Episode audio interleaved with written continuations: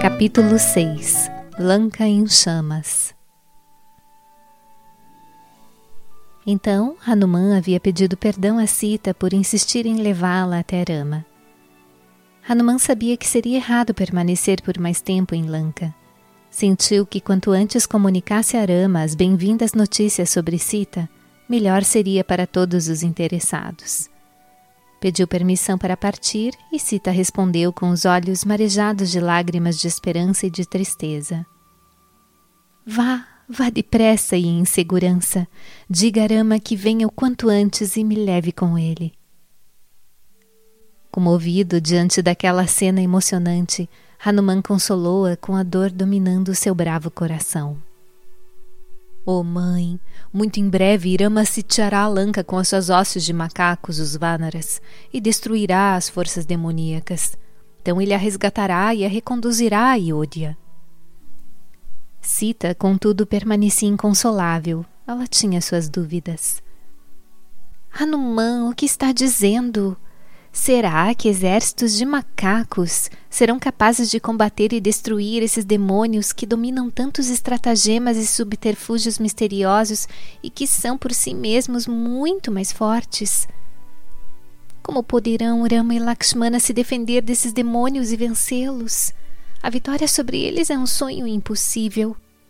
Sabe, penso que só minha morte porá término a isso. Prefiro exalar o último suspiro e salvar a vida de todos vocês a causar o aniquilamento de tantos no campo de batalha. E Hanuman interrompeu-a com as seguintes palavras: Mãe, não chore. Nós que integramos as hostes dos macacos somos escravos de Rama. Todos nós acreditamos que ele é a nossa força e coragem. Inspiramos o seu nome em nossa própria respiração. Não temos outra fonte de vida. Sendo assim, mesmo que cada um desses demônios se torne mil vezes mais diabólico, poderemos facilmente destruí-los. Seremos capazes de alcançar a vitória sobre eles, apesar das suas artimanhas e perversidades. A Senhora duvida da dimensão das nossas forças e habilidades pelo fato de aparecermos em nossas formas habituais. Deixe-me mostrar-lhe a forma que posso assumir em batalha. E Hanuman cresceu até ficar quase da altura do céu e se pôs diante de Sita como uma montanha de ouro reluzente. Atônita, Sita protestou, suplicando-lhe que voltasse à sua forma anterior. Hanuman, pare! Basta! Contenha-se! Se os demônios o virem, talvez você não possa retornar tão cedo à presença de Rama. E Hanuman deixou a forma terrível que assumira e transformou-se instantaneamente em um tranquilo macaquinho. Prostrou-se diante de Sita e depois virou-se para se pôr a caminho. Mas a situação em que ela se encontrava e o seu rosto angustiado haviam ficado tão profundamente impressos no seu coração que os seus pés mal conseguiam se afastar dali. Ao retornar do lugar onde Sita estava, Hanuman avistou um pomar. Colheu algumas frutas saborosas e comeu até se fartar. Depois jogou fora as verdes e as que havia arrancado a mais. Observando o que ele fazia, um guarda Rakshasa tentou afugentá-lo, porém Hanuman lhe aplicou um golpe que o deitou por terra. O demônio levantou-se e correu até o chefe dos guardas, que ficou assustado e apressou-se a ir até o seu superior. Este, por sua vez, se dirigiu ao seu comandante. Assim, a notícia de que um macaco estava causando tumulto no jardim chegou aos ouvidos imperiais do próprio Ravana. Aquele incidente o atingiu como um mau presságio. Não pôde conter a sua raiva diante daquela traquinagem e daquele insulto. As chamas da sua ira subiram aos céus. Ordenou que algumas centenas de demônios subjugassem e capturassem o audacioso animal. Como eles não tiveram êxito, enviou alguns milhares de soldados treinados e fortemente armados ao jardim onde Hanuman aguardava sua investida. No entanto, mesmo aquela força descomunal não conseguiu causar nenhum dano ao macaco e tampouco persuadi-lo a se mover dali. Hanuman quebrou um galho seco da árvore na qual estava e, com aquela diminuta arma que agitava para todos os lados, recitando Rama Rama, rechaçou todos os projéteis arremessados contra ele. Ao verem aquilo, os rakshasas ficaram imaginando quem seria ele. Um emissário dos deuses? Ou o arauto da destruição de Lanka? Os heróis derrotados regressaram à sua base sob o fardo de premonições de desastre e sem coragem para relatar a sua derrota a Ravana, o seu governante. Disseram-lhe então: O Senhor enviou nesta expedição inúmeros demônios especialmente selecionados, mas não conseguimos alcançar o nosso objetivo. Quando o macaco rugiu uma vez, centenas dos nossos homens morreram de puro pavor. A terra tremeu sob os nossos pés. Aquele rugido ecoou e voltou a ecoar por todas as mansões da cidade. Vendo a situação na qual estávamos, os nossos líderes decidiram vir à sua presença e informá-lo de que ele não é um inimigo comum e que isso é o presságio de alguma terrível calamidade. E terminaram por expor a Aravana sem reservas um fato puro e simples. Se permitissem que o macaco vagasse pela região, o perigo certamente tomaria conta de toda a terra. Diante disso, Ravana enviou ao jardim o próprio filho, Akshaya Kumara, à frente de milhares de experientes guerreiros rakshasas. Hanuman, porém, aniquilou a tropa em um piscar de olhos, e Ravana teve que lamentar a morte do seu bem-amado filho. A terra inteira estremeceu de medo ante a notícia da morte do príncipe e a destruição do seu exército. Temerosa, a população murmurava que aquele não era um macaco comum, que ele devia ser um fenômeno divino enviado para vingar o pecado de terem trazido Sita até Lanka. Muitos, no íntimo dos seus corações, rogaram a Sita que livrasse a cidade do macaco, pois receavam que a sua vingança houvesse tomado a forma daquela estranha fera. Ravana mandou chamar Meghanada e encarregou-o de eliminar o novo invasor, colocando à sua disposição um imenso exército de vários milhares de soldados. Meghanada subiu na sua carruagem e conduziu o exército com grande pompa. Enquanto marchavam, deixavam atônitos a terra e o céu com o seu poder e as suas furiosas passadas. O seu grito de guerra rasgou os céus. Todos os que testemunhavam aquele fausto e ostentação eram tomados de assombro e admiração. Sem a menor preocupação, Hanuman observava a marcha e ouvia o soprar das trombetas. Sentado e impassível em um pequeno galho de uma árvore frondosa, divertia-se com as atitudes grotescas dos demônios, até que estes se aproximaram e lhe despejaram saraivadas de flechas por todos os lados. Com um rugido de arrebentar os tímpanos, saltou para o chão, arrancou uma gigantesca árvore pelas raízes e, agitando-a à sua volta, repeliu a chuva de flechas que tentava atingi-lo. Estas foram desviadas tão rapidamente que retornaram e atingiram com forte impacto os soldados que as haviam arremessado, dizimando-os em tão grande número que muito poucos sobraram para continuar a lutar. Derrubado por um golpe, Megânada rolou sangrando pelo chão. Resolveu então recorrer à arma sagrada de Brahma que tinha consigo.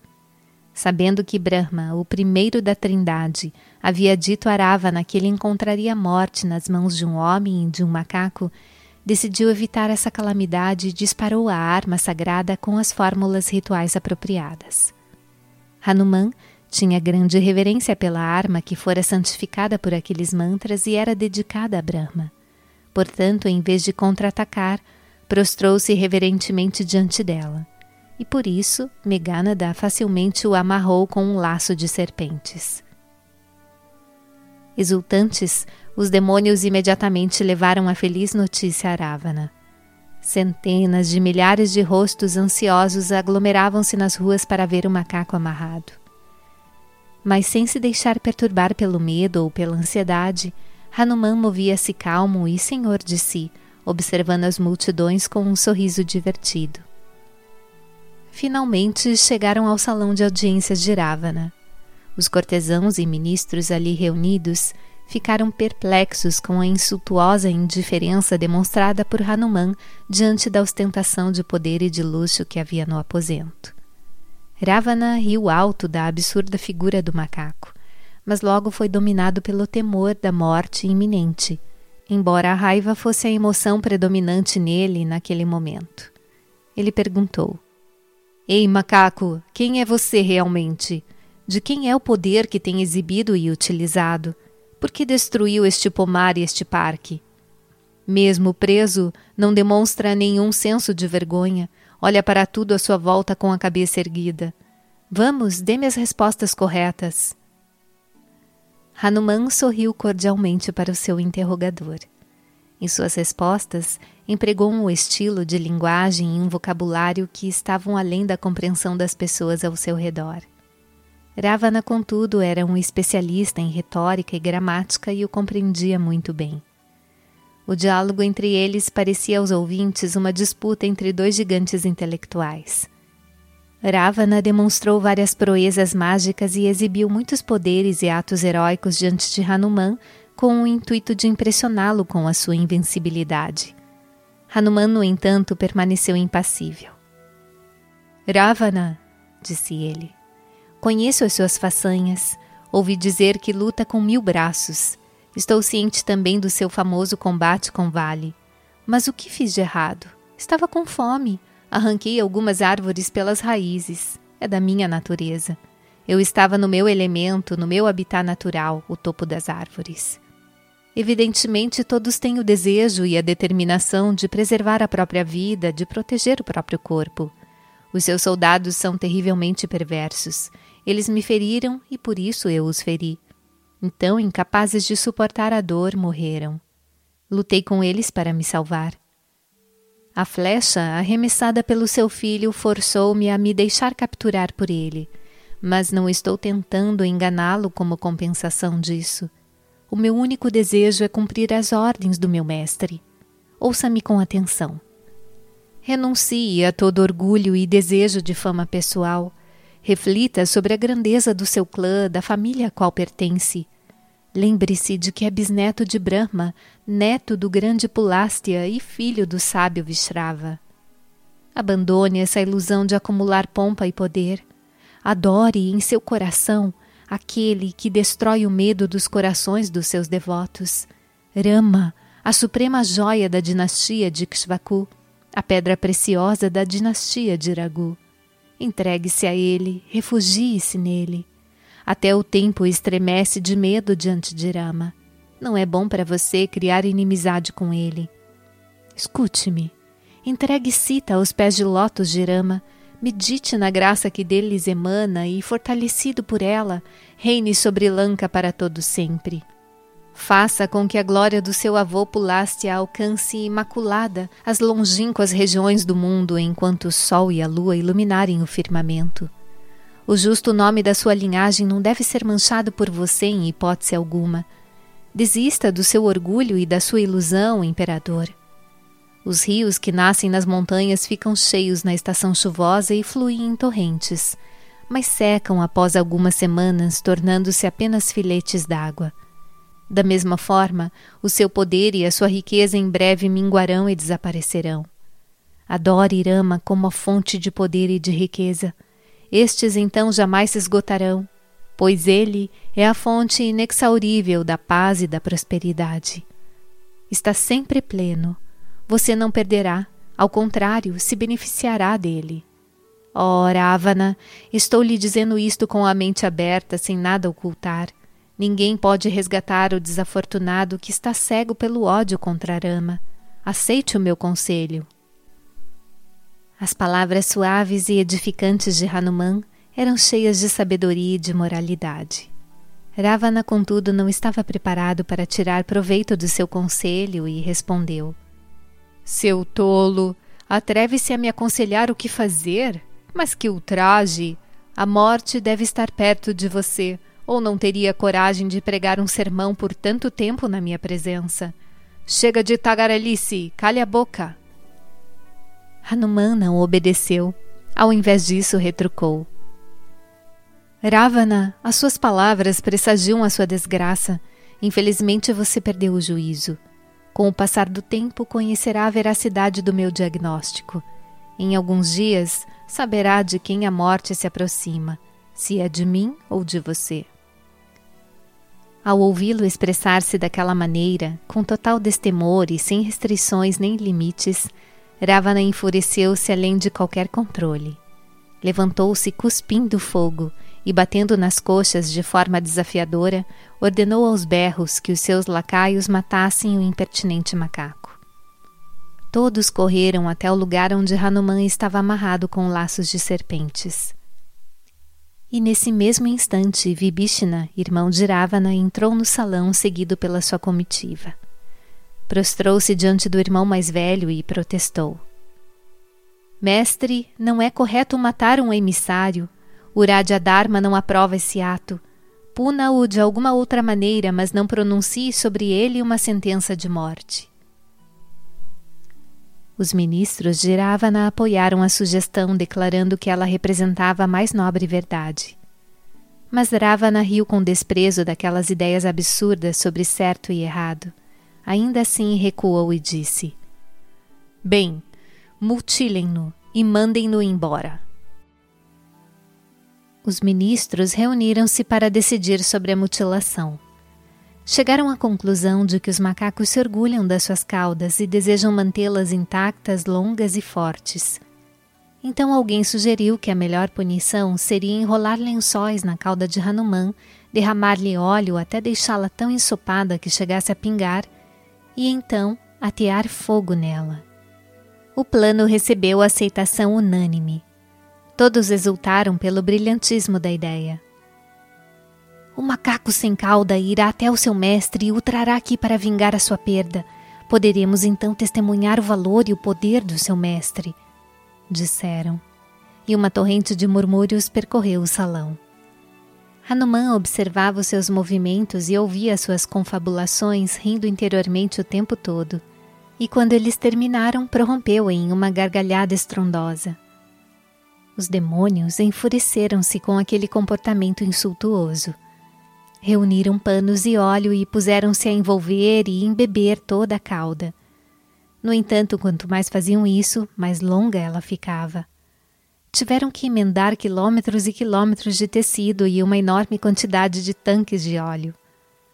Assim, notícias daquele fato prodigioso espalharam-se por toda a cidade, e multidões de homens, mulheres e crianças acorreram ao salão para testemunhar o milagre.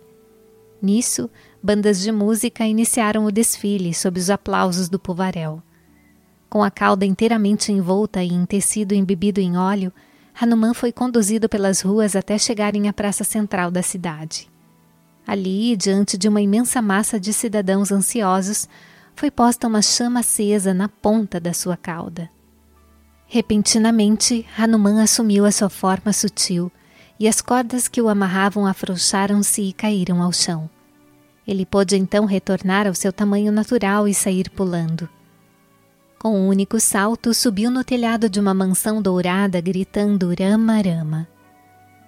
Os demônios tremeram de medo, pois uma forte rajada de vento surgiu do nada, soprando com enorme velocidade.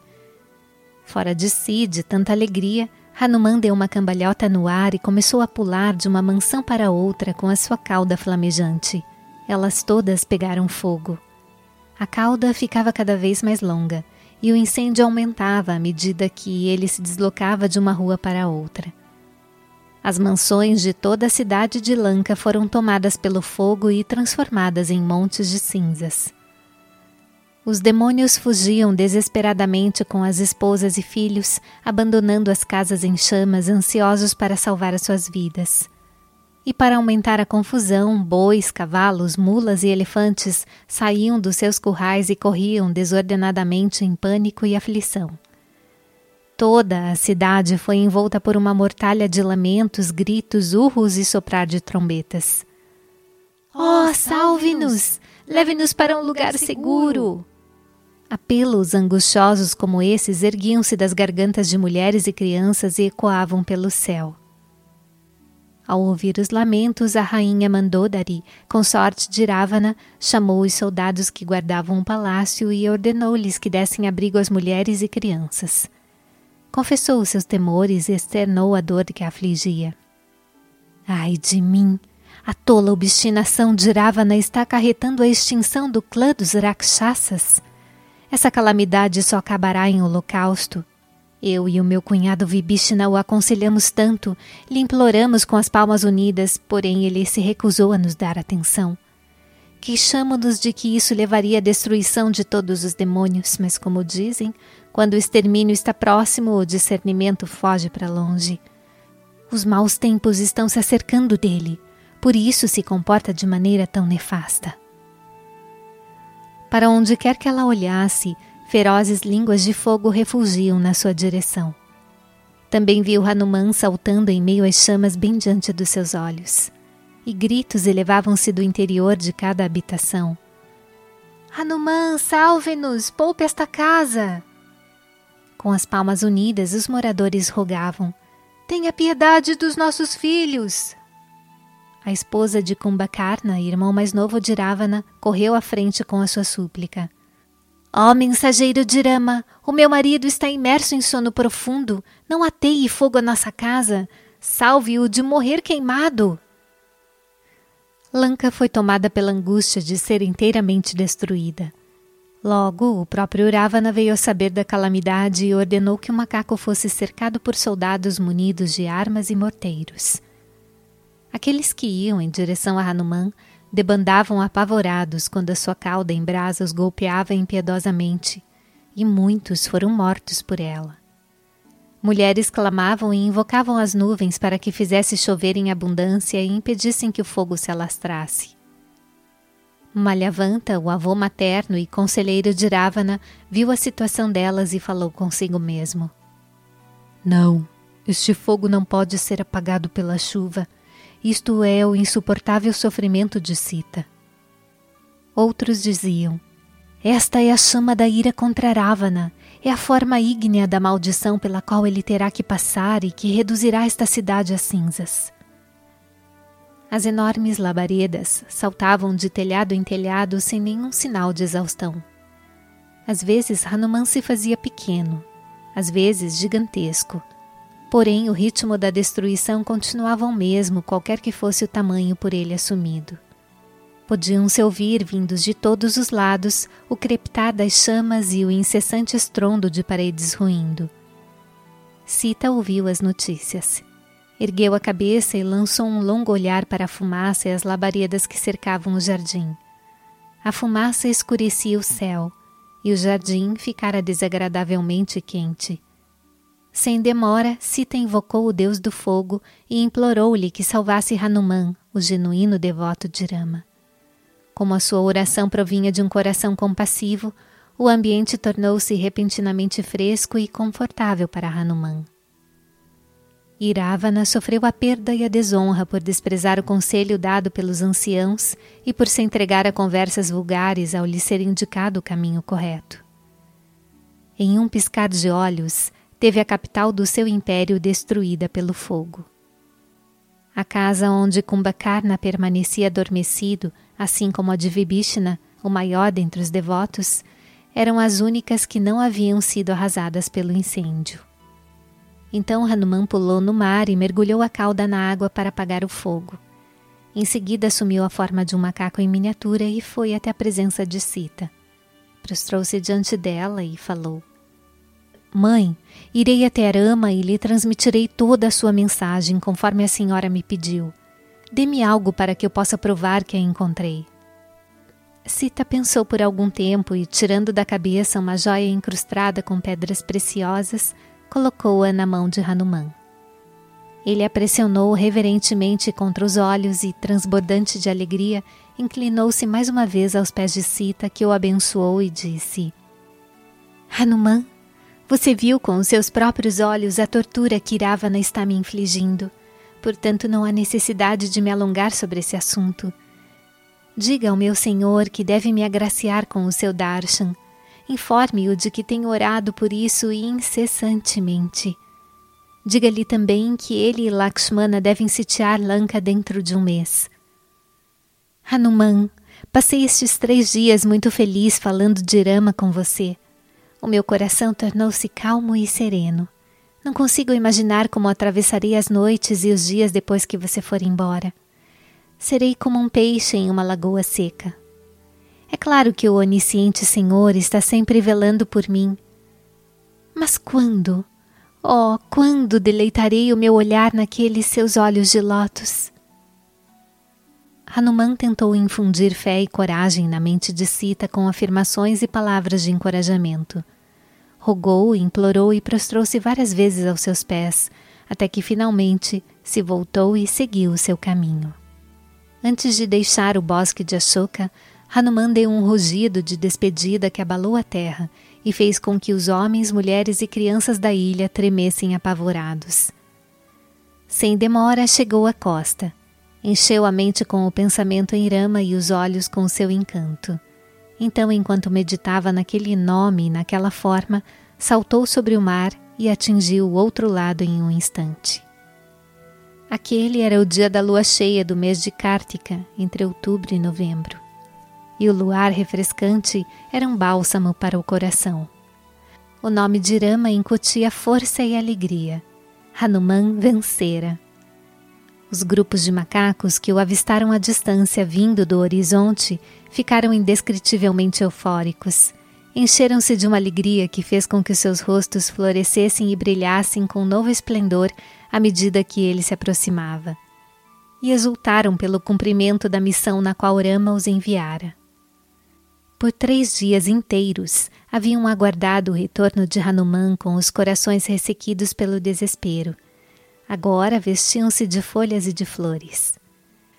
Espalharam-se ao longo da costa, empurrando-se para a frente, desejosos de estreitá-lo contra o peito assim que ele tocasse no solo. Foram logo lhe perguntando o que acontecera em Lanka e também a respeito de Sita, do seu bem-estar e da situação e condições da cidade. Com muito entusiasmo, Hanuman contou-lhes tudo o que queriam saber e foi até a presença de Rama. Pouco depois entraram no jardim chamado Madhuvana e devoraram os frutos que ali cresciam pois Sugriva prometera a todos livre acesso ao local assim que descobrissem o paradeiro de Sita. Os guardas lá postados tentaram impedir a entrada da horda, mas não conseguiram. Então foram correndo até o seu mestre para lhe dizer que eram impotentes para evitar o saque. Ao ouvi-lo, Sugriva exclamou: Ora, eles venceram! Executaram a tarefa que Rama lhes atribuiu. Sentindo-se extremamente feliz, orientou os guardas. Isso é uma celebração, um festival de bem-aventurança. Vão, não se preocupem. Nisso, grupos de macacos chegaram e caíram aos pés do seu rei mestre.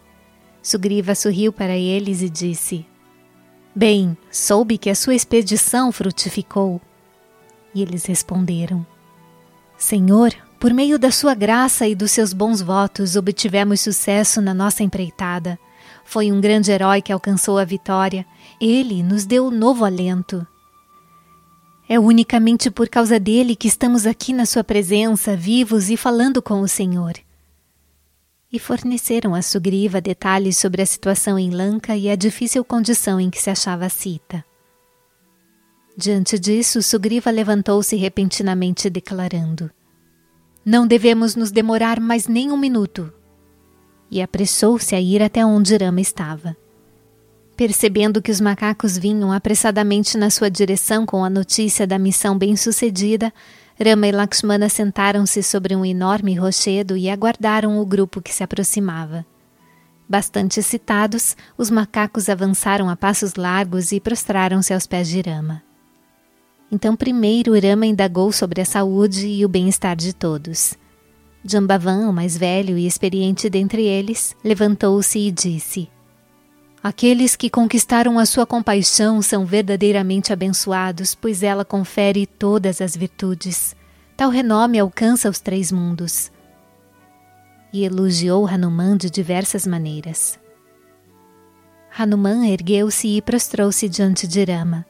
Em seguida, passou a descrever os detalhes da ilha de Lanka e, com lágrimas de alegria e compaixão, relatou a situação de Sita, depositando nas mãos de Rama a preciosa joia que trouxera com extremo zelo e atenção. Rama, estreitando Hanuman contra o peito, pediu: Ó oh, filho do deus do vento, conte-me mais sobre Sita, a sua condição e os seus sentimentos. Hanuman respondeu: Ó oh, Senhor da minha vida, é impossível descrever o que vi. Sita está reduzida a pele e ossos, pois não come nem dorme. Conta os minutos suplicando o seu darshan. Não tem outro pensamento que não seja a recitação do seu nome. Ela queria que eu lhe falasse sobre as suas incontáveis prostrações. Lembra-se frequentemente de Lakshmana e então derrama copiosas lágrimas. Escutei com meus próprios ouvidos o som da afiada adaga verbal com a qual orava na golpeia diariamente pela manhã e à noite quando a vê e fala com ela. A mãe não dá nem um pouco de atenção à sua tagarelice. Derrete-se na agonia da separação e nos pensamentos concentrados no Senhor. Por fim gritou, caindo aos pés de Rama. Salve Sita agora mesmo! Ao ouvir essas palavras, Lakshmana ergueu-se, tomado por uma ira vingativa, e chorou pela situação de Sita. Imaginá-la em Lanka abrasava o seu interior. Disse finalmente: Irmão, não se demore, salve a minha cunhada. Irama respondeu com um sorriso. Lakshmana, não se apresse. Espere um momento propício. Há um tempo certo para se dar cada passo. Não se abata quando o sofrimento o invade, nem exulte quando vem a alegria. E consolou-o com palavras suaves e reconfortantes. Rama convidou Hanuman a sentar-se perto de si e, com ele aos seus pés, perguntou: Hanuman, qual é a natureza do governo que Ravana estabeleceu em Lanka? E como foi que você ateou fogo à cidade? Hanuman respondeu: Senhor, não há nada que não conheça. O que devo dizer da força dos macacos? Somos apenas animais que pulam de galho em galho. Como pudemos saltar de um lado do mar para o outro? Como fomos capazes de sobrepujar os demônios? Como conseguimos destruir pelo fogo a cidade de Lanka? Tudo isso se deveu apenas à sua graça e à sua glória. A força e a coragem que o seu nome confere ajudaram-nos a realizar tais coisas. Por mim mesmo, sou inteiramente incapaz de fazer qualquer coisa. Aquele seu anel que eu levava comigo protegeu-me e guiou-me pelo caminho correto. Senhor, como a mãe ficou feliz ao vê-lo e segurá-lo na mão. Será isso um sonho ou Rama realmente o enviou para mim? Assim ela se perguntava, duvidando, mas finalmente se firmou na fé. Senhor, foram o sofrimento e a extrema angústia da mãe Sita que incendiaram e destruíram Lanka, não eu. O Senhor me escolheu como um instrumento e realizou essas grandes tarefas usando-me como ferramenta. Tudo isso é uma bênção a mim concedida, já que tem imenso carinho pelos seus devotos. Senhor, nada é impossível para quem conquistou a sua graça. Irama ficou muito satisfeito ao ouvir aquelas palavras de Hanuman carregadas de sinceridade e humildade. Então virou-se para Lakshmana e disse: Irmão, prepare-se imediatamente para a campanha. Então os próprios deuses, observando a junção de forças capazes de abalar a terra e os preparativos realizados com toda a presteza por Jambavan e Sugriva, ficaram atônitos e satisfeitos. Os macacos guerreiros tocaram os pés de Irama e emitiram um rugido triunfal. Irama agraciou a todos com o seu olhar de compaixão e de bênção. Cada guerreiro tornou-se uma montanha alada. E assim que avançaram exultantes, foram saudados por auspiciosos presságios, e também foram sentidos por Sita naquele exato momento no bosque de Ashoka. Ravana, por sua vez, foi assediado por pressentimentos sinistros indicados por acontecimentos de mau agouro. Jambavan e outros arrancavam enormes árvores e as brandiam como armas. Em sua marcha, soltavam gritos de guerra que faziam a terra tremer debaixo dos seus pés e os céus ribombarem ao seu redor. E de vez em quando clamavam animadamente: Vitória ao Senhor Amachandra! Em Lanka, Todos os Rakshasas, os demônios, estavam ansiosos em relação ao que lhes estaria reservado em dias futuros. Receavam o desastre iminente, convencidos de que não poderiam escapar à catástrofe. Somente por sussurros podiam compartilhar entre si os seus temores, pois tinham um medo mortal de Ravana. Onde quer que se reunissem em grupos, a conversa girava em torno do calamitoso estrago causado pelo mensageiro de Rama. E perguntavam-se: Se o servo foi capaz de tão terrível façanha, qual será o tamanho da ofensiva que o seu mestre poderá lançar? E imaginavam Rama como tendo poder para um ataque descomunal. Esses temores foram transmitidos a Mandodari, a rainha consorte de Ravana, pelas suas criadas. Com a mente repleta de apreensão e ansiedade e percebendo que o seu receio se baseava em uma avaliação correta dos acontecimentos, aguardou um momento propício para falar a sós com Ravana quando ele estivesse em um estado de espírito mais receptivo. E assim que essa oportunidade se apresentou, ela disse a Ravana: Senhor, não crie inimizade contra o onisciente. O Senhor mesmo expressou a opinião de que Rama não é um ser comum. O seu exército não teve êxito em se vingar dele quando a sua irmã Shurpanaka foi desfigurada. Não conseguiu prejudicá-lo e nem levá-lo a se arrepender.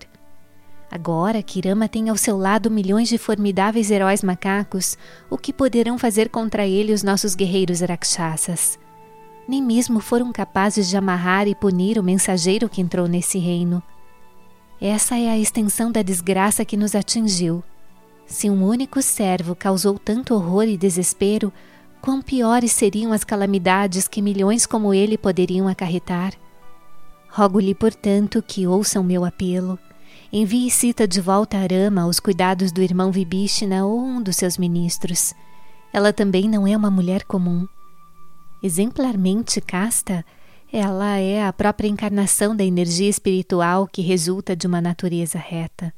E causar sofrimento a alguém assim não poderá lhe trazer nada de bom. Atenda a minha súplica, devolva Sita a Arama.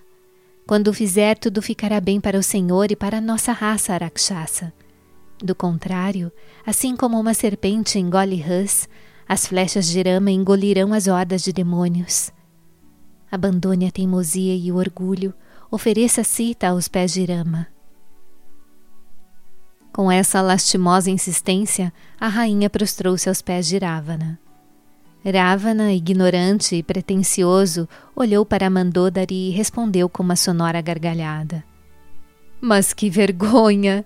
Mulheres delicadas apavoram-se facilmente, é da sua própria natureza. As suas palavras surgidas do medo transformam até uma boa sorte em infortúnio. Quando os macacos chegarem aos nossos portões, os demônios certamente os devorarão. Os deuses estremecem, mortalmente aterrorizados à simples menção do meu nome. Então por que você está receosa desses brutos habitantes das árvores? Que vergonha esses seus temores! Saia, saia daqui! E assim dizendo, dirigiu-se orgulhosamente para o salão, parecendo a arrogância personificada. Assim que ele partiu, Mandodari lamentou-se. Ai de nós! O destino está arquitetando uma enorme tragédia. O que estará decidido para mim? É terrível até imaginar isso. Carregada de tristeza e perplexa sem saber o que mais poderia fazer, recolheu-se aos seus aposentos e ali ficou, rolando na cama, agitada por uma infinidade de pensamentos. No salão de audiências, Ravana convocou os ministros e convidou-os a expressar as suas estimativas da situação. Vocês estão cientes das calamidades infligidas pelo mensageiro de Rama? Que medidas se fazem necessárias? Quais as suas sugestões para o futuro? Digam-me francamente, sem o menor temor. Os ministros entreolharam-se, reprimindo um riso de zombaria, mas nenhum deles ousou se pronunciar. Então, subitamente, Kumbakarna emergiu do seu sono de meses e irrompeu no salão. E, embora não devesse estar ciente do enorme incêndio deflagrado durante a visita de Hanuman, pois dormia quando isso ocorreu, gritou com o irmão mais velho: Ei! Você se gabou de que não há um herói que o iguale em todos os três mundos e desafiou qualquer um a enfrentá-lo. Agora ouço dizerem que um minúsculo macaquinho entrou na cidade e a queimou até as cinzas. Que vexame! Você deveria se envergonhar. Como permitiu que ele escapasse vivo? Com essas palavras de escárnio, saiu do salão e dirigiu-se apressadamente à sua residência.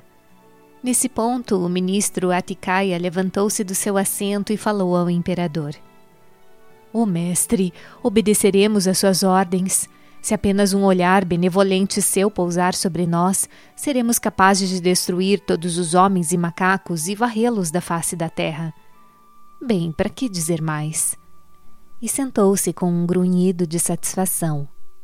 Então Megánada, o general dotado do poder de assumir qualquer forma que desejasse, ergueu-se e declarou: Mestre Supremo, o seu poder e majestade repercutem no mundo inteiro. Os deuses são seus avalistas. Quem pode ser mais forte que eles? Então, por que falar do destino dos homens na presença do Senhor? As suas palavras estavam impregnadas de orgulho pomposo. Kumba e Nikumba, os filhos ateus e extremamente egotistas de Kumbhakarna, também se expressaram nesse tom. A Campana e outros guerreiros vieram acrescentar os seus versos à mesma música.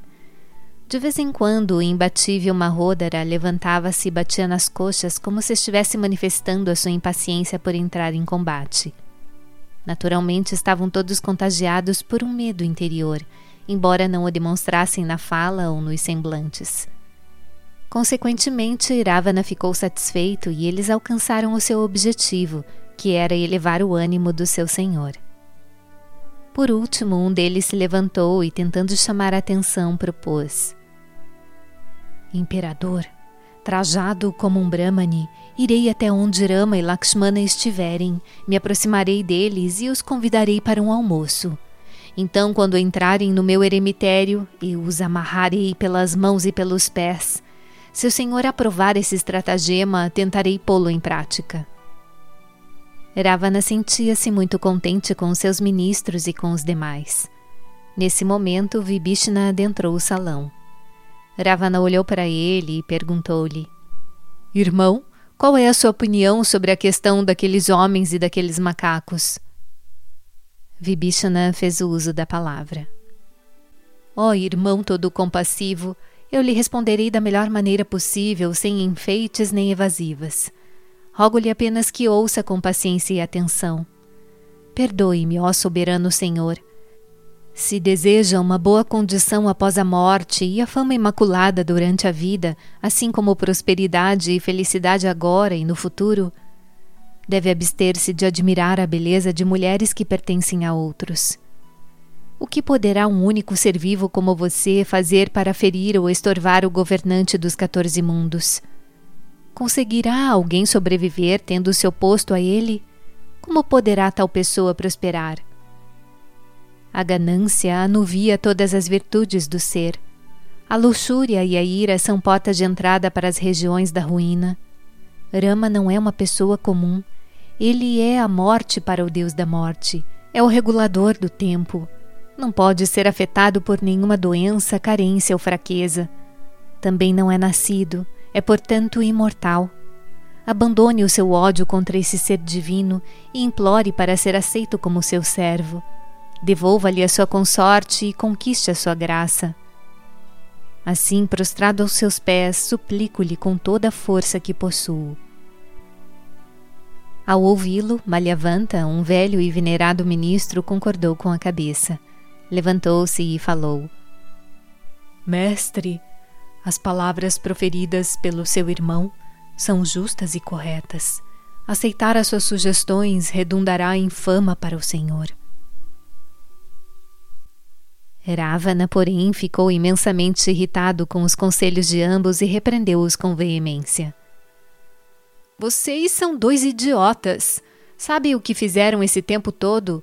Exaltaram o meu inimigo não são dignos de estar presentes aqui enquanto esse assunto estiver sendo considerado. E ordenou que fossem retirados do salão de audiências. Diante disso, Malhavanta desceu do seu assento e dirigiu-se apressadamente à sua residência. Quanto a Vibhishana, prestou reverência ao irmão mais velho e, com as palmas unidas, advertiu-o. Ó oh, rei, os Vedas e os Shastras, as escrituras sagradas, declaram que as naturezas gêmeas da bondade e da perversidade habitam no coração de cada pessoa. Se a bondade predominar e receber plena autoridade, ela gozará de alegria, paz e prosperidade de todos os tipos. Agora, se a perversidade predominar e assumir o controle, ela será acometida por toda espécie de adversidades. Agora, a sua natureza vil está sobrepujando a sua natureza virtuosa. Por isso, condena como inimigos aqueles que lhe prestam bons conselhos e tentam promover o seu bem. Cita é como a noite da destruição para os demônios. Você não tem compaixão por ela, essa é a sua característica perversa. Suplico-lhe esta dádiva, por favor, aceite o meu pedido, devolva a Cita a Arama. Tenho certeza que isso lhe garantirá toda a felicidade e tudo que é auspicioso. Então Ravana ergueu-se repentinamente do seu trono e exclamou: Seu estúpido! A morte chegou bem perto de você. Somente a minha graça o tem mantido vivo até este momento. Agora considera os meus inimigos como seus benfeitores? Não consigo entender por que desenvolveu respeito e lealdade a eles. Existirá na terra um ser vivo que não possa ser subjugado pela força dos meus braços? Como ousa enaltecer os meus inimigos se come a comida que lhe dou, vive na casa que providenciei para você e habita o meu território? Alguns arbustos espinhosos cultivados para proteger o forte acabam por se tornar nocivos ao próprio forte. No seu caso, você se alastrou demais para ser útil. Vá, vá para algum eremitério e lá ensine as suas lições sobre moral e bondade. Assim dizendo, afastou com um chute o irmão que estava aos seus pés. Apesar de toda a raiva com que Ravana o enxotava, Vibhishana persistiu por longo tempo em lhe suplicar, segurando com as mãos os mesmos pés que o estavam chutando. Rei, Rama decide com base na verdade, e a resolução que ele toma nunca falha. O seu tempo Ravana está acabando, e igualmente o dos seus seguidores. Eu me refugiarei em Rama, e fiz o melhor que pude para salvá-lo. Não tenho nada do que me arrepender, pois nada fiz de errado. Com essas palavras, deixou o salão. Assim, recitando Rama Rama a cada respiração e quase sem fôlego de tanta alegria e animação, Vibhishana atravessou o oceano e desembarcou na outra costa. Considerando-o um mensageiro de Ravana, os macacos que o avistaram foram relatar o fato ao governante Sugriva, e Vibhishana foi impedido de entrar no acampamento. E Sugriva transmitiu a Rama a notícia da sua chegada, dizendo: Rama, o irmão de Ravana está aqui para ter o seu darshan. Quando Rama lhe perguntou o que achava do incidente, respondeu que era difícil entender os planos e os propósitos dos demônios, uma vez que eles assumiam várias formas conforme o desejassem, o que os tornava impossíveis de serem explicados. Não sabemos por que ele veio até nós, Imagino que seja para criar uma ruptura entre mim e Angada, o filho de Vale. Creio que é aconselhável amarrá-lo e mantê-lo à distância sem demora, acrescentou. Então Rama disse: Amigo, as suas palavras estão corretas. Você falou de acordo com as injunções das Escrituras relativas às deserções. No entanto, ouça o meu voto, que pode ser contrário ao seu conselho proferi o voto de proteger todos aqueles que se entregassem a mim. Ainda que seja nosso inimigo, seria errado abrir uma exceção para ele.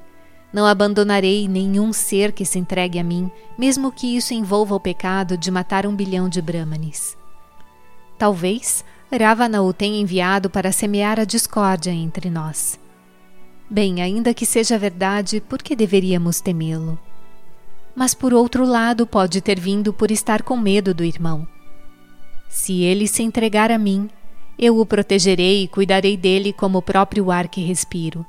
Portanto, faça-o entrar imediatamente. Ordenou. Sugriva apressou-se em obedecer. Hanuman trouxe Vibhishna e o fez ficar de pé diante de Rama. Quando seus olhos pousaram sobre o rosto de lótus de Rama, Vibhishana verteu copiosas lágrimas de êxtase e mal pôde se manter de pé. Senhor, ofegou, prostrando-se aos pés de Rama. Salve-me, salve-me. Sou seu escravo, rogou. Ó protetor dos deuses, sou o irmão mais novo de Ravana que governa os demônios. O meu nome é Vibhishna. Nasci como um demônio em consequência da enorme quantidade de pecados que acumulei. A estupidez e a ignorância me dominam. E assim como a coruja anseia pela noite, deleito-me apenas com a escuridão. E sei que cuida de todos aqueles que se entregam ao Senhor, ansiando pelo seu amor e pela sua graça. E não tenho mais ninguém a quem recorrer para me resgatar. Ao vê-lo implorando tão humildemente, ávido por ser admitido como alguém de confiança e salvo, Rama ficou encantado. Trouxe-o para perto de si e acariciou-o ternamente, batendo de leve nas suas costas com profundo amor. E dirigiu-se a ele com doçura. Meu querido Vibhishna, não se preocupe. O próprio Darshan que teve de mim destruiu a sua natureza demoníaca. Você é para mim tão próximo quanto Lakshmana e Sugriva. Essas palavras apagaram todo o medo do coração de Vibhishna. Então Rama continuou: Ó oh, governante de Lanka, todos os seus seguidores e companheiros estão fortes e com saúde.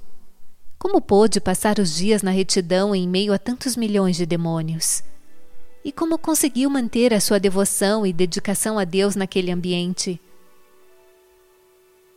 E perguntou-lhe ainda sobre diversos assuntos relacionados às suas atividades.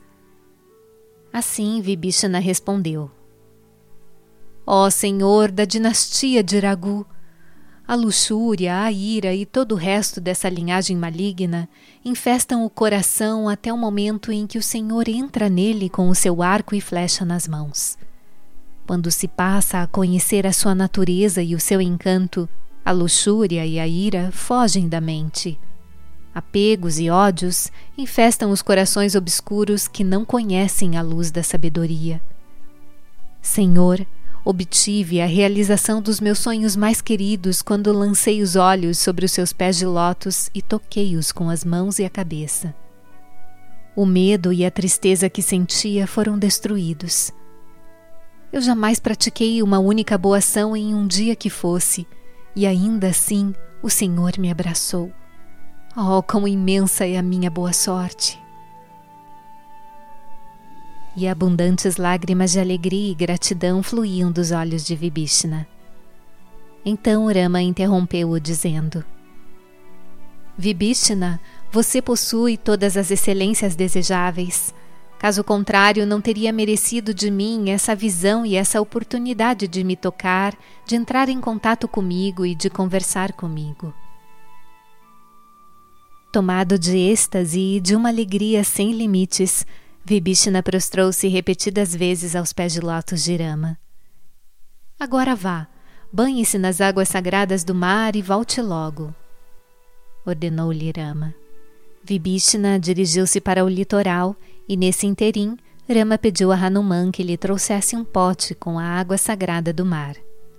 Quando Vibhishna retornou do banho e prostrou-se aos seus pés, Rama retirou um punhado da água do pote e, salpicando algumas gotas sobre a cabeça de Vibhishna, declarou: Por meio deste ritual, faço-o governante do reino de Lanka. Mas Vibhishna ergueu-se e disse: Senhor, para que preciso de um reino? Ficarei contente se apenas tiver um lugar ao lado dos seus pés de lótus.